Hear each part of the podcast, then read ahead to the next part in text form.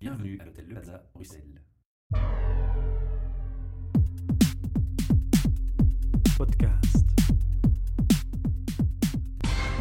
Bienvenue pour un nouvel épisode HR Meetup, votre podcast sur les ressources humaines, un projet sponsorisé par le Plaza Hotel Bruxelles qui nous reçoit aujourd'hui. Transforma Bruxelles, espace de coworking et innovation center et de podcast Factory. Autour de la table, j'ai Caroline Gazia Bonsoir. pour co-animer et devant moi, j'ai mon invité VIP qui s'appelle Daphné Hirschfeld. Alors Daphné, je vais te laisser euh, d'abord te présenter à nos auditeurs avec une question qui revient systématiquement chez nous. De ton rêve d'adolescente à ce jour, qu'est-ce qui s'est passé? Est-ce que tu es restée alignée avec ce rêve? Alors, d'abord, bonsoir à tout le monde. Alors, mon rêve d'adolescente, non, je ne suis pas complètement restée alignée. Et en même temps, je me dis que tant mieux. Par contre, j'en ai gardé quand même certaines souches. Je m'explique. En fait, adolescente, je rêvais d'être médecin, médecin généraliste. Orientée vers l'humain de toute façon. Orienté vers l'humain, à l'écoute euh, des, autres, euh, disponible pour les autres et surtout les aider à aller mieux. Et puis, bah, j'étais confrontée à une réalité qui est la limite de mon cerveau, qui était euh, que je ne savais pas nécessairement emma- emmagasiner autant de matière. Il y avait des domaines du type biologie, ben, je ne brillais pas, loin de là. Il faut les affinités qui vont avec aussi. quoi. Les affinités, puis aussi certaines capacités euh, intellectuelles qui, en ce qui me concerne, ne se trouvaient pas dans ces matières-là, en tout cas. Et donc, fort de ce constat, j'ai viré totalement. Je suis entrée en sciences économiques. Et donc, j'ai fait une maîtrise en sciences économiques. Et où là, euh, ce qui m'intéressait, c'était cette dynamique de l'entreprise. Je voulais comprendre ce que c'était. Mes parents étaient commerçants. C'est une toute petite entreprise, mais euh, la dynamique, comment ça se gère, quelles questions on se pose, euh, comment on fait, c'est quoi exactement, comment une entreprise s'interconnecte-t-elle avec une autre, comment est-ce qu'elle vit, c'est quoi ses relations, clients, fournisseurs, etc. Tout ça étaient des problématiques qui me rendaient complètement curieuse. Donc je me suis lancée là-dedans. Et au travers de ces études, ben, j'ai quand même découvert une sensibilité pour la psychologie, la sociologie, l'anthropologie. Et là, on revient vers l'humain. Et voilà, donc j'ai fait sciences économiques et humaines. C'était sciences, sociales et humaines. Donc finalement, tu, ça t'a amené à, à quoi? Directement travailler dans les RH? Ah non, j'ai commencé par avoir un boulot bien bien rationnel en tant qu'informaticien, enfin informaticienne. J'étais chef de projet informatique. Mais par contre, euh, j'ai évolué assez rapidement vers un job de directrice des ressources humaines dans cette boîte d'informatique. D'accord. Où j'ai compris qu'un des points forts, c'était vraiment de comprendre le business. Mais ça me ramenait un peu à mes racines quand même déjà, ce job en ressources humaines. Ça me permettait vraiment au sein d'un environnement que je connaissais de pouvoir m'occuper déjà à favoriser les relations humaines, à favoriser à ce que ben, ça se passe bien. Ensuite, je suis devenue consultante en ressources humaines, avec l'avantage par rapport à un poste de direction, ben, de rencontrer des environnements divers, plein de personnes diverses, des métiers, oui, et découvrir euh, un tas de, de métiers aussi, de problématiques auxquelles les gens sont confrontés. Mhm.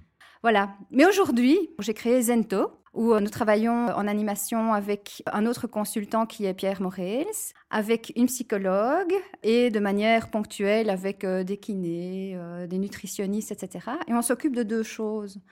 On s'occupe du sens et du plaisir au travail. Ça, c'est deux points importants parce que souvent, ce qui revient, c'est que quand on parle de, de l'augmentation, de l'explosion des burn-out, ce qui revient tout le temps à mon micro, c'est justement une quête de sens. Oui, c'est le premier aspect qui, qui revient en priorité. Et le bien-être en travail en découle ou est associé avec cette idée 9 fois sur 10. Oui, oui, je, je- je pense que le bien-être pour moi est plus lié aux conditions de travail, à cet environnement et à ce qu'on y met. Mhm. Mais vous pouvez avoir un environnement formidable si vous n'y trouvez pas de sens. Ça fonctionnera pas, vous vous sentirez pas bien dans votre euh, boulot. Donc c'est encore pour moi, ce sont des éléments qui s'imbriquent les uns aux autres, mais qui sont quand même relativement différents.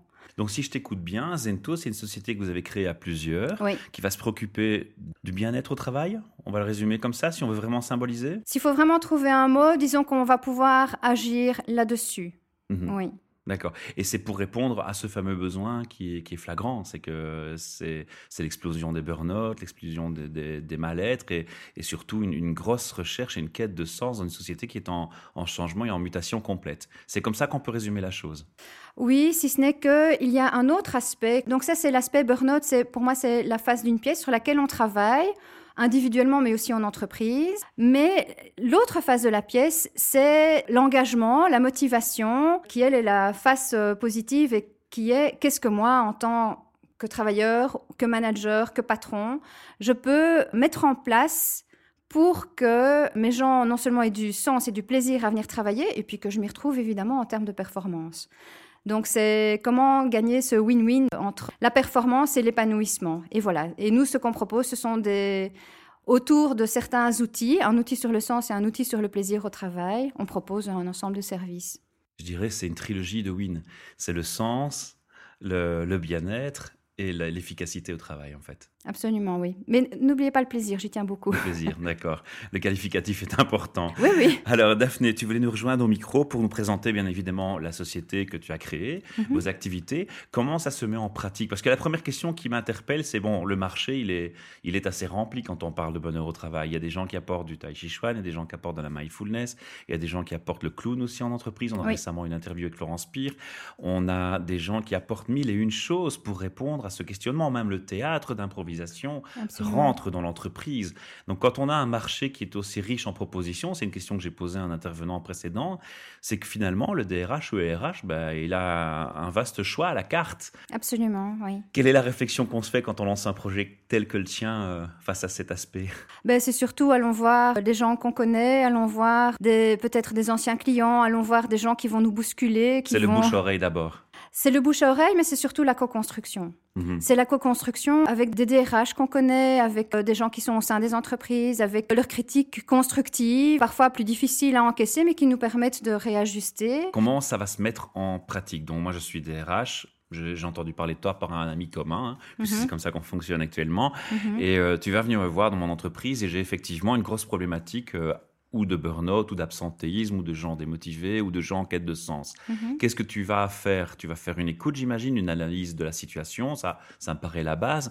Mais ensuite, comment ça se met en pratique? Qu'est-ce que tu veux proposer? Alors déjà, à la base, on va essayer d'identifier si le DRH en question ben, s'il a envie de parler de burn-out ou s'il a plutôt envie de parler d'engagement. Pourquoi c'est tabou? Ah, il y, a certains, y a certaines entreprises qui disent clairement, vous rentrez pas. Si vous c'est pour parler de burn-out, ça ne m'intéresse pas. Ça existe encore, oui. Mais pourquoi? Ils justifient ça? Oh, bien parce que probablement ils ont peur d'ouvrir une boîte de Pandore, très certainement. Et je peux les comprendre, c'est délicat. C'est aussi faire l'autruche quelque part. C'est aussi faire l'autruche, mais voilà, c'est une question parfois de, de temps. Ou liée à la culture d'entreprise peut-être. Oui, ou alors ils n'ont simplement pas le contrôle là-dessus. Il y a des mhm. gens qui peuvent nous le dire, porter ce message-là et être déçus et frustrés de devoir nous porter ce message-là, mais qui correspond à bah, la réalité économique auquel ils sont confrontés, ils sont confrontés et auquel on est tous confrontés. Mhm. Voilà.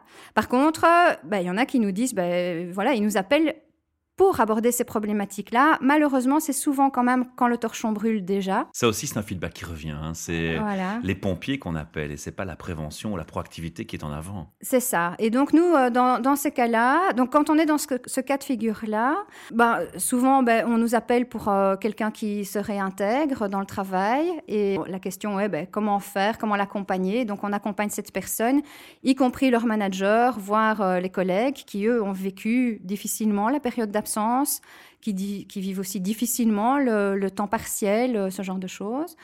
Donc, après un trajet de ce type-là, ben souvent on peut en avoir un deuxième, un troisième.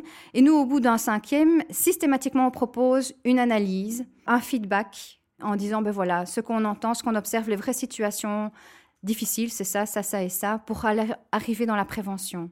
Et je pense qu'au bout d'un moment, quand même, au bout de trois ou quatre accompagnements, ben, les entreprises se disent, ben, tiens, là maintenant, je commence à repérer quand ça va mal aller, quand ça va mal se passer. Il y a une formation de votre part aussi. En oui, absolument. Une sensibilisation.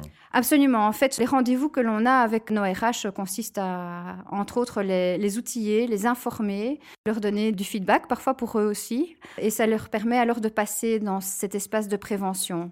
Mais ils n'ont pas toujours tout ce contrôle. Ça, c'est vraiment une des dimensions importantes. Maintenant, on a l'autre version, donc l'autre partie de la médaille, où on travaille là vraiment sur l'engagement, toujours avec le sens et le plaisir. Et là, on peut nous appeler, par exemple, là dernièrement, c'est ben, je sens que les gens sont bien, ils ont de chouettes conditions, mais ils râlent, l'enthousiasme n'est pas là, ils sont démotivés, et je suis découragée, j'essaie plein de choses. Pour moi, c'est important qu'ils soient bien, mais j'arrive pas à trouver euh, ce déclic. Là, le torchon ne brûle pas encore. Le, le, torchon ne brûle pas, au contraire, et ils ont envie de de garder cette force, euh, de garder cette énergie et que ce soit juste et pour les travailleurs et pour eux.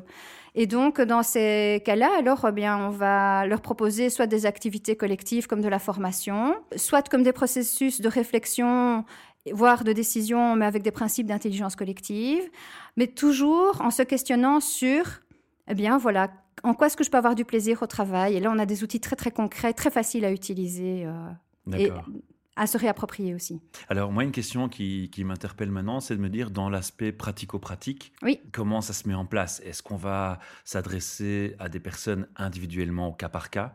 Est-ce qu'on va s'adresser à des petits groupes? Donc, tu as un peu parlé dans, le cas de figure juste à l'instant de, de petits groupes, mais est-ce que ça va être systématique? Qu'est-ce que tu vas proposer comme solution? Est-ce que ça va être du coaching? Pur et simple? Est-ce que ça va être euh, des aspects de mindfulness, de relaxation, de gestion du stress? De, quoi on va, de quoi on va parler exactement quand on va prendre les premières actions? Il y a un ordre peut-être aussi dans toutes ces actions? Alors ben, souvent, nous, on, s'adapte plutôt à la demande de l'entreprise qui est souvent d'abord individuelle Mhm. et où on, bascule après dans le collectif. Je pense que sur les matières, en tout cas, certainement de burn-out et de stress au travail, les gens sont très prudents. C'est l'approche la plus classique. Oui, voilà, c'est l'approche euh, classique et c'est celle qui continue à fonctionner. Maintenant, souvent, ben, après un ou deux cas, ben, voilà, on a des entreprises où on passe directement à la formation. Et là, on a des grands groupes, on, a toute la population managériale euh, et autres. Maintenant, de quoi est-ce qu'on va parler? Eh bien, on va parler, ben, par exemple, du sens. On a créé une boussole qui permet... J'aime bien la métaphore de la boussole. Ben, il a fallu le temps qu'elle émerge et puis on s'est rendu compte quand on a mis nos outils à plat, qu'on a voulu euh, les dessiner, ben, que c'était une boussole tout simplement, qui permet à partir d'un comportement d'un travailleur de pouvoir identifier, tiens, est-ce que cette personne est en sens?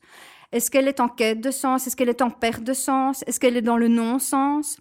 Et à partir de ce diagnostic, c'est de pouvoir identifier ce qui se passe pour la personne. Qu'est-ce qui est bien? Qu'est-ce qui est moins facile? Et qu'est-ce qu'on peut mettre en place? Est-ce que ça va vous mener parfois, je dis bien parfois, à dire à la personne, écoute, je crois que la culture d'entreprise dans laquelle tu te trouves ne t'apportera pas l'essence que tu recherches. Absolument. il vaut mieux quitter. Absolument. C'est un des outils qu'on utilise. Quand la personne est en non-sens, c'est-à-dire que... Mais ce n'est pas le patron qui est demandeur dans ce cas-là. C'est un constat. C'est un constat qui, se, qui se fait, et je vais même dire, généralement, le constat, il est là déjà. sauf qu'il n'est pas encore exprimé. Je pense que la personne, comme le manager, les deux parties le savent, mais il y a une espèce de pudeur d'en parler. Et on reste avec ce problème et finalement, ben, l'un et l'autre s'enfoncent dans des situations qui sont difficiles. Le travailleur, lui, ben, il s'enfonce dans son mal-être en perdant des ressources et en perdant aussi la confiance en soi pour réattaquer un nouveau projet, que ce soit au sein de l'entreprise ou, ou ailleurs. Et le manager, lui, ben, il perd pied, il ne sait plus quoi faire et il se rend bien compte que le mal-être de cette personne commence à faire tache d'huile. Et que ça grandit. Quoi. Sur lui et sur ses collègues aussi. C'est quoi le tabou qui empêche de parler? La sécurité de l'emploi. Ça, c'est le premier tabou qui vient à l'esprit Ah, c'est celui qui me vient d'abord, oui. Oui, oui. Et puis, malgré tout, on a, allez, en leadership, on a, on a des tas d'outils, des tas de modèles, des choses très, très simples à utiliser. Il suffit de faire quatre phrases. Hein. Mais ça reste un exercice extrêmement compliqué. Je t'avoue que moi, ça me surprend quand tu réponds la sécurité de l'emploi, parce qu'on est dans une société qui change et qui peut encore dire qu'il est sécure dans son emploi actuellement? Personne, c'est pour ça que le stress augmente. Exactement, c'est quelque chose qui vit euh, très fort chez les candidats qui sont à la recherche d'un travail. Leur choix pour une société une des premières raisons pour laquelle ils vont postuler dans une société, c'est est-ce que c'est une, une, société qui est euh, financièrement euh, stable? Est-ce qu'elle peut me donner une carrière sur du long terme? Est-ce qu'elle me donne de sécurité de travail, sécurité de, revenus tous les mois, tous les mois? C'est une utopie. C'est quelque chose. C'est une utopie. De oui, plus en plus. mais mais, oui, mais justement, c'est de là, en fait, le stress euh, autour, autour, de ça. Et c'est là où toi, tu vas intervenir, parce que tu vas peut-être apporter une réponse entre ce stress qui est inconscient, parce qu'il est peut-être issu d'une éducation qu'on a tous reçue par nos générations précédentes. On faisait une carrière dans une boîte. Oui. En fait, c'est ça, hein, c'est une carrière dans une boîte. On faisait toute sa carrière, 17 ans dans la même boîte, 20 mhm. ans dans la même boîte, 40 ans dans la même boîte. Mhm. Et là, maintenant, on est dans des sociétés où on vous dit, bah, après deux ans, bah, on change de boîte, quoi. Mais il y, a ça, et puis bon, maintenant, il ne faut, pas, il faut pas être hypocrite. Hein. On signe encore des CDI, des contrats à durée indéterminée. Mais ça vaut quoi? Et ça ne vaut plus rien. Pour Qui peut s'engager? Pour durée indéterminée. Voilà.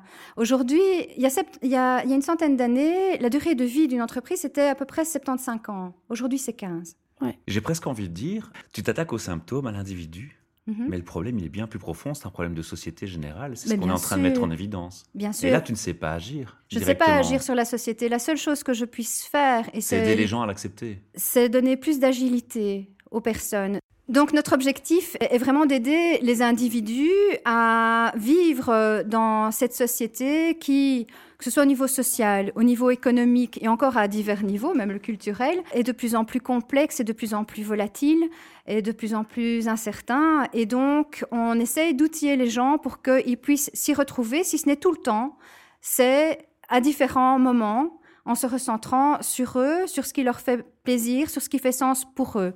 Mais pour ça, ça nécessite une connaissance de soi. Et pour le manager aussi, qui lui doit aider aussi ses collaborateurs à naviguer. Il doit d'abord naviguer lui-même, et puis il faut aider ses collaborateurs à naviguer. Et il faut que tout le monde soit outillé pour ce- ces réflexions. Ouais. Alors moi, j'ai envie de poser des questions sur le sens, Oui. mais avant d'y aller, je veux quand même préciser quelque chose qu'on n'a pas identifié pour l'instant dans l'interview, c'est quels sont les acteurs sur le terrain. Donc il y a toi, avec ta spécialisation d'économiste, mais aussi avec une expérience humaine. Oui. Tu as accompagné d'autres personnes. Tu as mentionné un psychologue Oui, une psychologue qui, elle, travaille vraiment au niveau individuel et qui donne aussi euh, des, des- des outils, et même en entreprise, au niveau de l'hypnose, au niveau de, de choses comme euh, l'EFT, l'auto-hypnose, qui sont des outils qui peuvent très, très rapidement aider à apaiser son, son- son stress.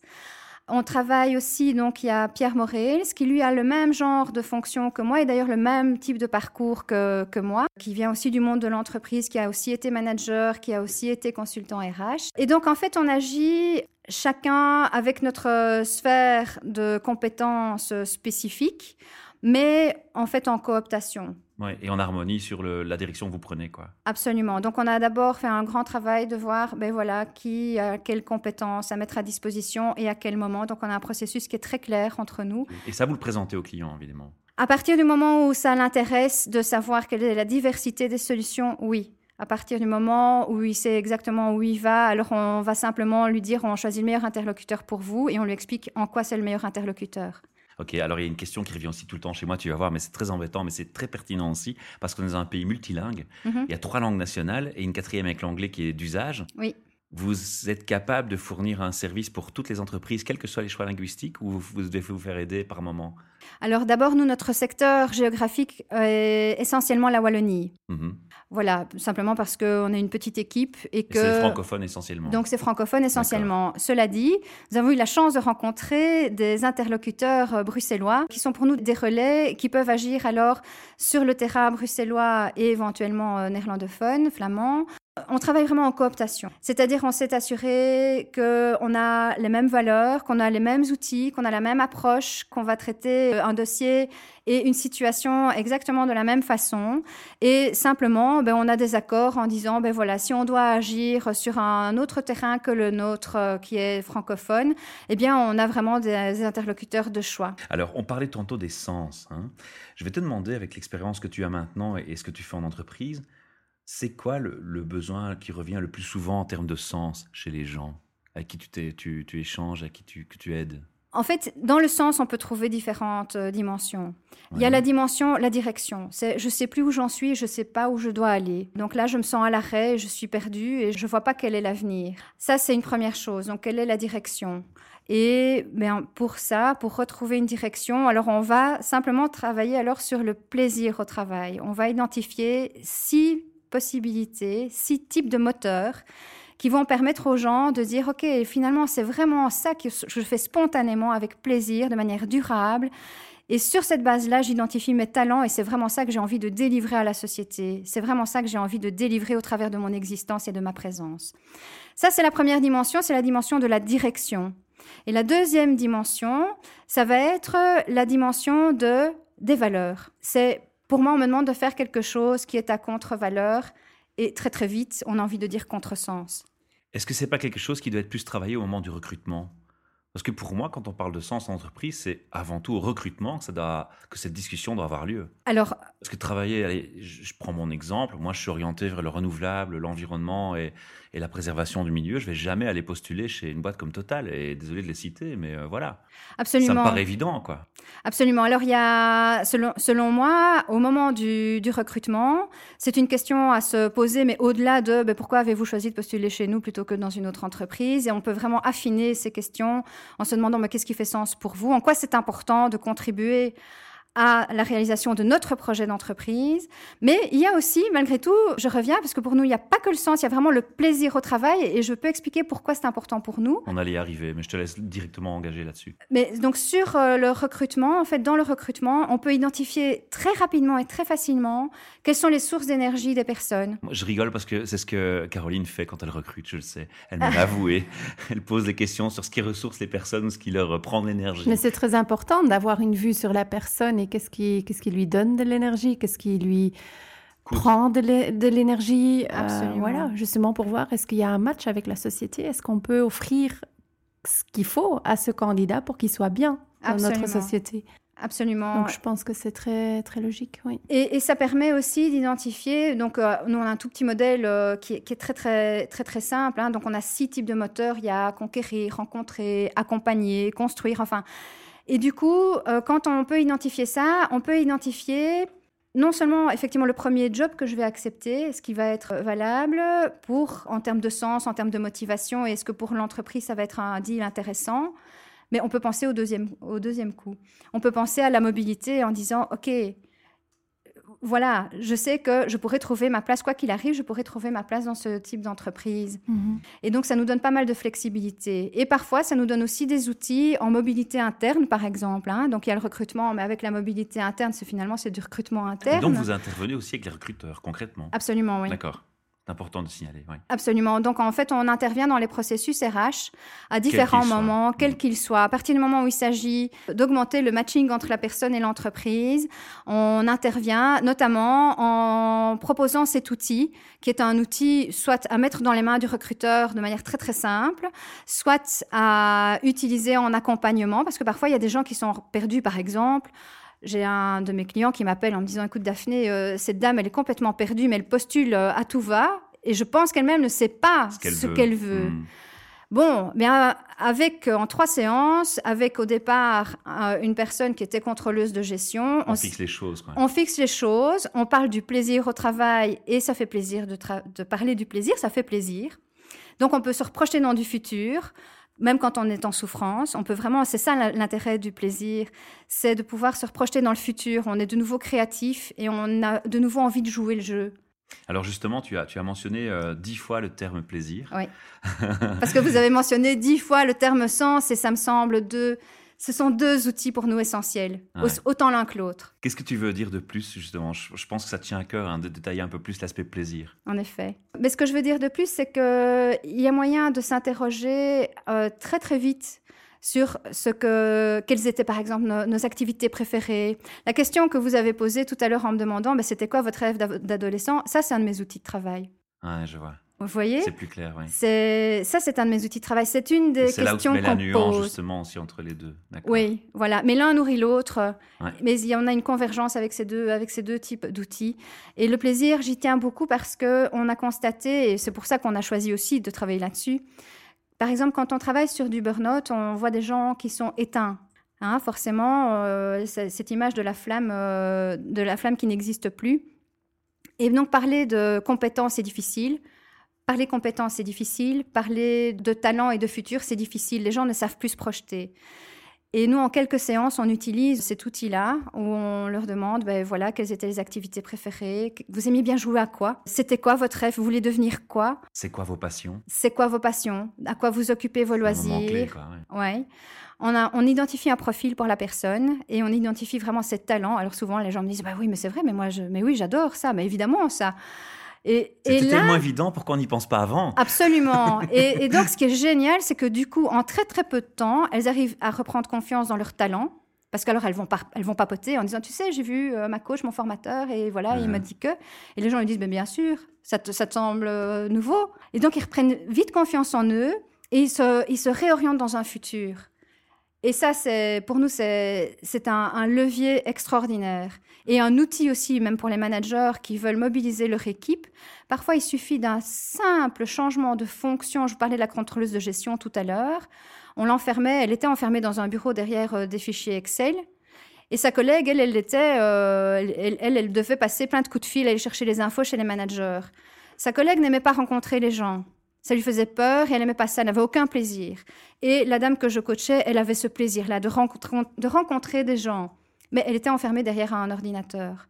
Pour le manager, c'était simple. On échangeait, on garde la même fonction, Mhm. on garde les mêmes personnes. Simplement, quand une devait taper dans le fichier Excel, eh bien, elle passait le job à l'autre. Par contre, en échange, elle prenait ses coups de fil. Sympa. Rapide, efficace. Et les deux Et on font est du reparti. plaisir, Et et, les- vous, et vous aussi. Oui, et nous, on coach une personne. On revient vers le DRH qui, qui Oui. t'écoute pour la première fois, ou qui a entendu parler de toi la première fois, à qui on a dit il y a tout un panel de choses qu'on propose pour le bien-être au travail.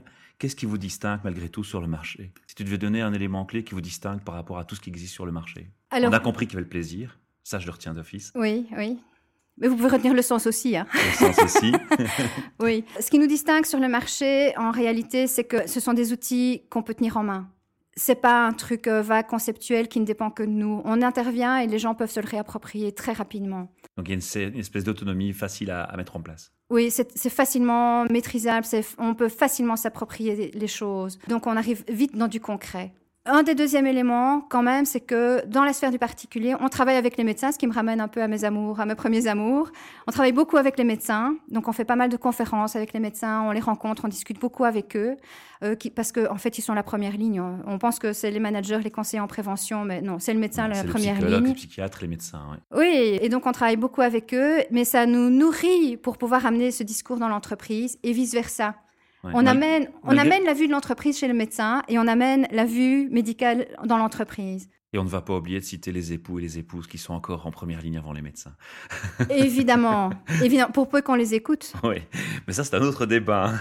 Ah oui, mais il est important. Il est important. Daphné, je vais te demander l'URL du site parce que je crois que les gens ont encore plein de questions en t'écoutant, ils ont envie d'en savoir plus. Sur Oui. quelle URL on peut aller trouver plus d'infos et vous contacter?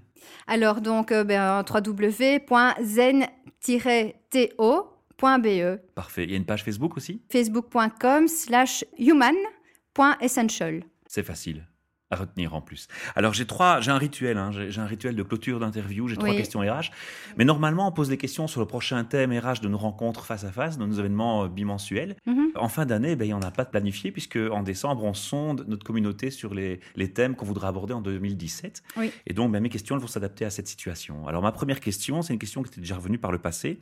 C'est quoi pour toi un HR gourou Quelqu'un qui se définit comme un gourou dans le monde RH Je pense que ce sont des gens qui ont des idées avant les autres ou qui reprennent des idées avant les autres, qui vont les voir ailleurs et qui peuvent les ramener euh, chez nous. Je En veux- entreprise, donc. en entreprise, et même ailleurs que dans l'entreprise, mais pour moi, ce sont des gens qui ont ce talent d'aller rechercher des idées, de les croiser entre elles et de les ramener ici. Comme dans... un ambassadeur, en fait. D'abord éclaireur, Mhm. et puis ambassadeur. D'accord. Et puis il y a effectivement ce côté, euh, ce côté ambassadeur. Alors moi, ben, c'est une partie qui me turlupine. C'est quelque chose que j'aimerais bien faire, aller chercher des nouvelles idées ailleurs, et c'est quelque chose qui dans lequel je voudrais pouvoir mettre un peu plus d'énergie. Je C'est trouve génial. que Tu c'est vas adorer ma deuxième question, alors. ah je bon. te laisse continuer. C'est quelque chose qui me semble, euh, qui me semble fondamental parce que c'est ça qui nous fait bouger, qui nous fait réfléchir, qui nous heurte parfois. Mais en HR gourou ou n'importe quel gourou, c'est toujours OK. Prenons ce qui est bon à prendre pour nous. Alors justement, ma, ma deuxième question, hein, puisque tu dis que tu aimerais euh, avoir un peu ce rôle quelque part, je vais un peu solliciter ton imagination maintenant euh, en impro, sans préparation. Je suis très cruel. hein. Euh, je vais te demander en 2017, quelles idées verrais-tu bien se discuter dans, dans la sphère RH Quel thème devrait revenir rapidement pour toi dans les discussions en 2017 entre les RH L'agilité relationnelle. C'est-à-dire, tu peux donner un, un explicatif pour ceux qui ne connaîtraient pas le concept? Oui, c'est vraiment développer sa capacité à se mettre en connexion avec l'autre, Mhm. mais l'autre au-delà de l'ego, l'autre euh, au-delà du masque, avec l'autre tel qu'il agit, tel qu'il se ressent, tel qu'il vit. C'est pouvoir se mettre en connexion et que ça fasse évidemment un sens commun et que ce soit aussi du plaisir commun. Mais pour moi, c'est vraiment ça le challenge pour pouvoir faire face euh, à un autre monde actuel. Tu me permettras de la noter, je vais la proposer à notre communauté. C'est une chouette idée en tout cas. Et ma dernière question va être de faire un petit bilan. Si tu recules sur 2016, puisqu'on est en fin d'année, et que tu regardes un peu tout ce qui t'a été amené en entreprise, l'agilité, le home working et des tas de choses comme celle-là, est-ce qu'il y a quelque chose où tu t'es dit, on aurait pu faire mieux? Ou ça a peut-être carrément été mal fait? Ou au contraire, tu as l'impression que tout a été bien fait J'ai eu une phrase qui m'a marqué cette année-ci, qui est faire plus que parfaire. Alors, quelque chose qui a été mal fait pour moi, ça a déjà quand même le mérite souvent d'avoir été fait. Et d'essayer. Déjà, d'essayer. Donc, pourvu que l'intention soit bonne et un minimum cadré, ben voilà, je trouve que c'est déjà, c'est déjà bien. Qu'est-ce qui n'a peut-être pas été suffisamment fait C'est comprendre euh, le, le, monde dans lequel on est. Il me semble que dans certaines entreprises, et parfois de grosses entreprises, il y a encore comme des espèces d'œillères sur, le, sur la façon dont on fonctionne, sur le fait qu'on fonctionne avec des processus, avec des codes, avec des modèles qui ne sont plus adaptés. Et on demande en même temps aux gens de, et de suivre ces modèles, mais en même temps de s'adapter à leurs clients. Et donc on met les gens dans des situations paradoxales et je pense que ces entreprises-là sont en danger. Merci. Merci Daphné pour ce partage de passion. Merci euh, pour l'énergie que tu nous as apportée, les échanges que nous avons eu aujourd'hui. Tu es la bienvenue encore au micro dans le futur si tu le souhaites. D'accord, merci beaucoup. Et on invite aussi nos auditeurs à, à nous rejoindre donc, si vous êtes passionné par le thème RH, si vous avez envie de parler d'un thème, euh, même si vous n'êtes pas RH, ou, si vous avez envie de présenter votre travail, d'expliquer les avantages ou les inconvénients de votre métier, contactez-moi. Il y aura les dates de 2017 qui seront bientôt sur le site. Cliquez sur une date, prenez une heure, envoyez-moi un petit mail pour réserver votre place et vous serez bienvenu au micro. Et j'aurai le sourire pour vous recevoir dans ce merveilleux palace. À bientôt. À bientôt. Merci beaucoup. Podcast.